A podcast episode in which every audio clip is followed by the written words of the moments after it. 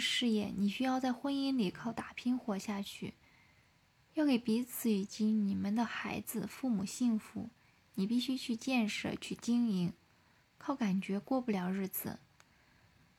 爱情更多的是两个人的私事，而婚姻是涉及到他人的公事。结婚之前，你想爱谁就爱谁，不爱了可以分手。闹矛盾了，往往自己去处理，不会有父母亲戚等其他人的切身利害关系。婚姻是涉及到其他人的，并且是在法律契约的层面上，必须对双方家人以及孩子负起一定的责任，接纳并适应彼此的不同。很多人认为，如果伴侣爱我，他的反应和表现都应该和自己处处合拍。而不是与自己所期待的背道而驰。也就是说，你以怎样的方式爱着他，他就要以同样的方式回报你。你觉得伴侣应该有怎样的生活习惯，他就应该拥有那样的生活习惯。但事实上，就像世上没有两片完全相同的树叶一样，生活中也没有两个习性完全相同的人，也没有人时时注意着去迎合别人。也没有人能够轻易的去改变生活习惯，即使是再亲近的人。于是，生活中就必然的出现了这样的情形：你最讨厌香烟的味道，丈夫却是整天烟不离口；你喜欢洁净，可他却老是上床前忘记刷牙洗脚；你喜欢优雅的细嚼慢品，而他却狼吞虎咽；你喜欢清淡，他好麻辣。这使得夫妻之间充满了摩擦和拘龉，充满了别扭和矛盾，充满了求全责备、颐指气使、吹毛求疵，缺少宽容、固执己见。你们甚至一牵一小吵，三牵一大闹，两个人都倍觉得辛苦，却又深爱着对方。或许当这些矛盾和摩擦出现时，你可能会觉得是自己找错了对象。事实上，是你从一开始就没有弄明白，在选择爱情的同时，也就选择了一种生活方式。就是这种选择决定着婚姻的和谐。有些人没有看到这一点，最后是本来相爱的两个人走向了分手。走进婚姻不意味着放弃爱情，虽然爱情是热烈的、滚烫的，婚姻是真实的、温暖的。其实，只要二者真正融合。你就会发现，这才是人生最舒适的温度。经过三年的爱情长跑，杰与浩终于迈进了婚姻的殿堂。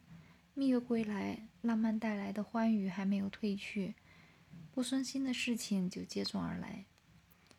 杰喜欢早睡早起，每晚九点左右就会上床睡觉，而浩则是个夜猫子，每天不玩到深夜，根本睡不着。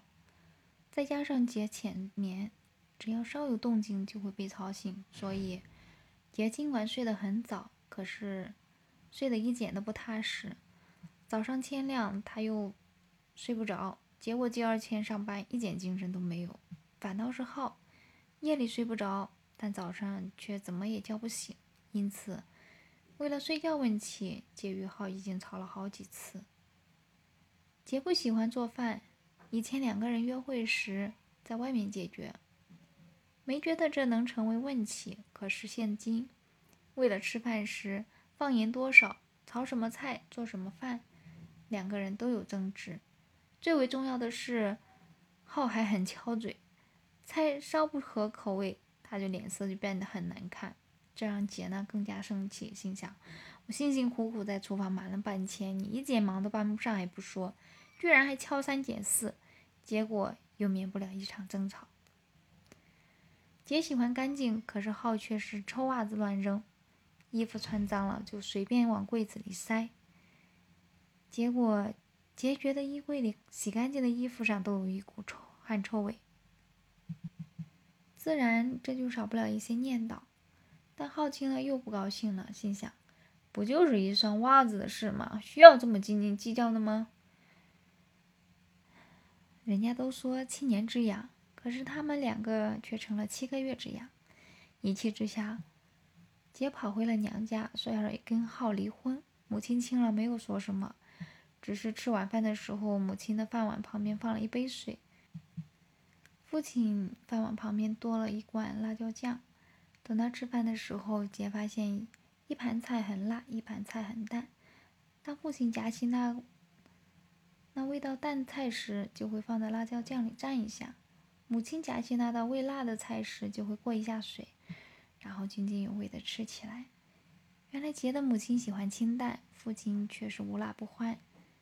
杰明白了父母的用意，再也没有说离婚的事。杰儿谦就回了家。渐渐的，浩与杰之间的争吵也越来越少。现今，浩会主动的把脏衣服放到洗衣机里，然后清洗干净。袜子每天下班之后就动手洗干净。他也不再对杰所做的饭菜说什么，但是会吃得干干净净。杰也会用心的做每一道菜。到了晚上，杰会坐在浩的旁边，跟他一起观看球赛或者是看书。而浩也不再是个夜猫子。如今，结合后的生活仍会出现一些小摩擦，但是他们都会很快的做出让步，然后踩着相同的步伐向幸福迈进。夫妻二人之间总是会有这种。各种各样的不同，如一方要咸，一方要淡；一方爱音乐，一方好球类。这是习惯爱好的不同。一方当老师，一方当护士；一方当钳工，一方当营业员。由职业所形成的生活方式就会不同。一方活泼好动，一方抑郁孤僻；一方急躁，一方沉着。这种性格气质方面的差异也会带来诸多的不同。这些差异难免会使生活在一起的夫妻双方产生不习惯、不适应，而彼此宽容、面对现实、接受现实，彼此思想认同、行为顺和，便会自然而然地淡化着矛盾，消除隔阂。所以，当你选择了所牵手的人时，请你学着去接纳和适应他的一切，包括他的缺点，如此才能达到互相熟悉。配合默契的程度，最终臻于高度的和谐，收获幸福美满的婚姻。以为婚姻是甜言蜜语的“我爱你”，是鲜花礼物，是深长而又诗意的吻，是两个人永远缠绵的激情。但当家境菜谱成了必修课，唐诗宋词成了书架上的装饰品。昔日帅气阳光的男孩也开始变得臃肿，婚姻生活逐渐从兴奋刺激的浪尖上冲到了波澜不惊的海岸边。从此没有了王子和公主的童话，只剩下柴米油盐的琐事。对任何一个人来说，心里当然会有落差。但是当我们走进附近的公园，去结识一些晨练的金婚老人。他们的经验之谈，无不是宽容、忍让、赏识之类的老生常谈，而非浪漫华丽。其实，婚姻的本质就是两个人褪去热恋时华丽的包装，归于平淡、真实的生活状态。想获取一份长久的幸福、白头终老的浪漫，就需要用宽容和甘于平淡的心态去对待。淡中不是没有爱，而是把爱包含在平淡的每一瞬间。